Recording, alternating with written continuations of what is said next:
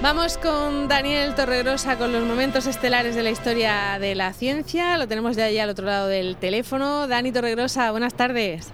Muy buenas tardes, ¿qué tal? Bueno, que ya tenemos que decir que este es el último capítulo de esta, de esta temporada de Momentos Estelares, que Dani va a hacer un paréntesis. Digo paréntesis porque te volveremos a engañar dentro de un tiempo, ¿eh? No, Yo encantado. No te confíes. en mi casa. Me siento como en casa siempre, en la regional. Muy bien, bueno, pero vamos a hacer un, paréntesis, así que hoy es el, último programa por ahora de, Momentos Estelares y de Daniel Torregrosa aquí en, el, en Onda Regional. Y, has elegido como tema eh, el método Solvay o Solvay. ¿Cómo ¿Cómo lo, pronuncias? Pues Solvay está bien, está bien pronunciado. Sí. Vale. ¿Y es desconocido, ¿verdad? Pues yo, sí, poca gente lo conoce, pero tiene una importancia estupenda, ¿no? Quizá luego la gente conozca más de lo que hablaremos luego con esta palabra. Venga, pues cuéntanos, ¿de qué va esto del el origen, sí, lo cuento, lo resumo. El origen de, bueno, el proceso o método Solvay, eh, bueno, es un capítulo muy importante de la historia de la tecnología y, en concreto de la industria química.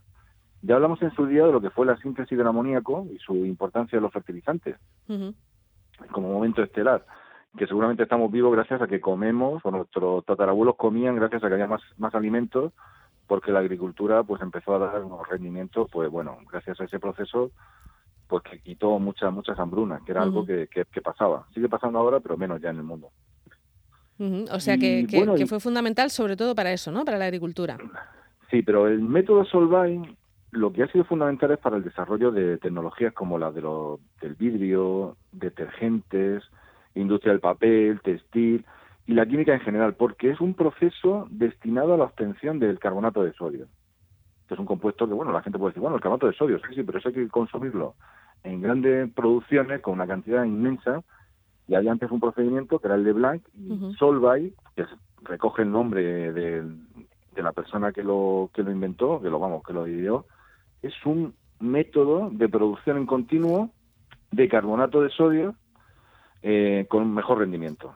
Realmente no vamos a entrar aquí en la química, pero sería mezclar amoníaco gas con CO2 gaseoso, pasarlo por una solución saturada de cloruro de sódico y luego una serie de reacciones para obtener de forma mm, grandes cantidades de carbonato de sodio y también óxido de calcio. Pero bueno, eso, esa es la química del proceso. ¿Quién lo inventó? Pues un señor, un químico belga, que se llamaba Ernest Solvay, que nació en 1838 y murió en 1922. Alguien que no, que no fue a la universidad porque una enfermedad pulmonar le impidió el acceso a la universidad, o bueno, no podía acercarse por lo que fuera. Y directamente pues se puso a estudiar él y a trabajar en la, en la empresa familiar. ¿Cuándo fue esto? En 1872. Fue cuando eh, perfeccionó el método. Y Ernest Solvay, pues claro, si estamos hablando de una producción industrial, de, de un producto que se utilizaba en toda la industria, él tenía la patente, él era empresario, pues se hizo, se forró. O sea, que este es de los que les fue bien, porque también hemos contado muchas historias de científicos que no. claro. No, no, y que sí, como William Perkin, que con 18 o 19 años era millonario. Vale, vale. O sea, que este, este le, rentó, le rentó el descubrimiento. Le rentó muchísimo. De hecho, en la actualidad, mm, si el método lo perfeccionó en 1872, ahora mismo creo que hay unas 50 o 60 empresas en el mundo todavía que se llaman Solvay y en Torrelavega hay una en España. Si ah. alguien ha ido a Cantabria, a lo mejor la ha visto porque es enorme. Sí, sí, sí. Y siguen abiertas y sigue, bueno, el dinero ya sea de su heredero o de, los fondos de inversión. Claro. Pero él en su momento, final del siglo XIX, pues, con el dinero lo que hizo es eh, actividades filantrópicas, sobre todo. ¿Como cuáles? Fundó varios institutos de investigación. Promovió eh, un sistema de seguridad social para sus trabajadores. Esto fue muy revolucionario. Pensiones, el sistema de protección laboral en la seguridad laboral y sobre todo pues algo novedoso, algo novedoso porque también las ocho horas de trabajo en 1908 empezaron en sus empresas. Fíjate, o sea que era un, capitalista con corazón. con corazón y luego un buen empresario y luego también el reciclaje formativo. Él, él a nivel eh, de lo que es, pues sí, la historia de, del trabajo, del mundo laboral, pues también aparece por ahí en los libros. Pero lo más importante, lo más reconocible, lo más científico, las conferencias Solvay, o los congresos Solvay. Estas fotos tan icónicas que hemos visto muchas veces, donde están ahí en una foto Marie Curie, Max Planck, Niels Bohr, Langevin, mm, estos congresos que empezaron en 1911 estaban financiados por Ernest Solvay. Que, era el que pagaba a lo mejor los viajes de todos esos científicos para que se juntaran. Los viajes, claro, claro, pagaba los viajes, pagaba la cerveza o la Coca-Cola, lo que tomaban en aquella época. sí, sí. Le pagaba a los ponentes, pero estamos hablando de lo o sea, la revolución del siglo XX, que fue la física, la física, la mecánica cuántica, la física atómica, que se hacía, que se unían estas, estaban creo que dos semanas, diez días ahí todos, todas estas mentes tan brillantes. El más famoso fue el de 1927, empezaron en 1911, pero el quinto, donde fue, eh, el quinto en Bruselas fue electrones y fotones, fue la revolución de la, de la mecánica cuántica. Porque cada, cada congreso se planteaba con un tema o, el tema surgía cada, según cada uno de ellos tenía una, un lema, un lema principal. Por ejemplo, el primero creo que fue de radiación y los cuantos, ahí con Max Planck, eso fue en 1911. Fueron siete, creo recordar, fueron unos siete o once, creo que llegaron a once. Pero bueno, lo más importante fue el quinto.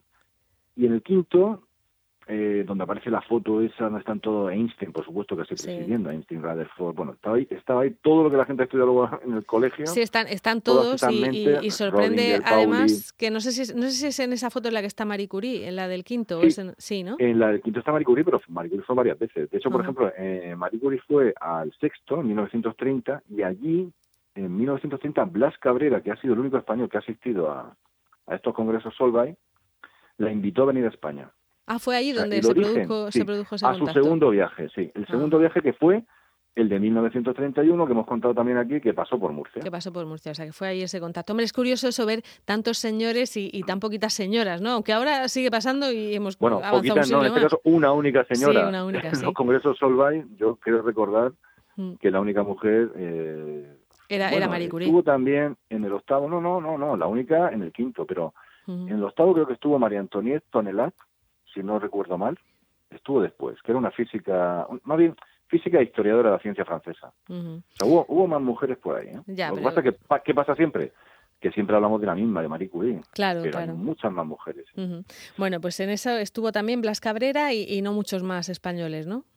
No, no, español solamente estuvo Blas Cabrera en 1930 y en el siguiente, que fue en el 33.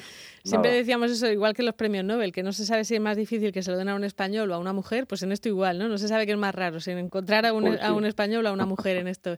Hay que, hay que avanzar mucho en ciencia aquí en, en, España para, para llegar a esos niveles. Pero bueno, eh, el hombre pues eh, utilizó el, dinero que había ganado en este tipo de, encuentros, ¿no? Un poco como, premio, como los premios Nobel, ¿no? O sea, quiero decir, el, utilizar eh, el dinero que uno ha ganado para seguir promocionando la ciencia. Es una idea similar, ¿no? Sí, bueno, y él también participaba en el primero. Él también, pues, quiso pasar la historia aparte de por el proceso, pues él también es un, era científico también sea, y bueno, y él pues participó, no tenía la talla de los grandes que habían. Ya en el segundo creo que se apartó un poco. Pero bueno, pero salía en la foto, ¿no? salía en la foto. Por lo menos la primera, que yo tenga constancia, el primero seguro que estaba allí. Y en todos esos congresos luego se publicaban conclusiones, resultados, era una cosa para que para abierta, ¿no? Todo, todo, y hacían hasta ahí por ahí historias con obras de teatro que se inventaban, algunos de aquí, claro, estamos hablando de la mente más brillante de, su época, en el mundo de la física. Sí, y tenían esa oportunidad de juntarse gracias a este, a este señor, a Solvay. Bueno, pues... Eh... Exacto, ponía, incluso divulgadores, aunque estén también científicos, pues también creo que fue, no sé si en el sexto, creo en el séptimo, George Gamow, que realmente era un gran científico, pero Gamow mucha gente lo conoce como divulgador científico, porque hizo, hizo una labor de divulgación espectacular. Claro. Eh, había de todo.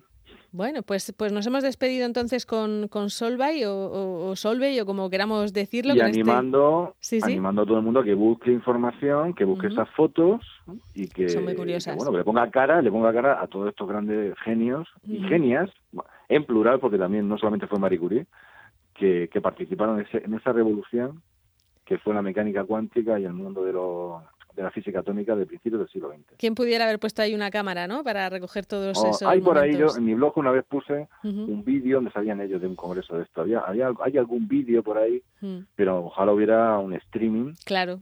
Para ver, claro. para haber podido seguir todas estas conferencias. Bueno, pues Daniel Torregrosa, te vamos a echar mucho de menos. Eh, llamaremos a tu puerta no enseguida. Estoy, estoy disponible para lo que necesitéis. Muy bien. Muchísimas gracias. Hasta luego. Un abrazo y hasta siempre. Adiós.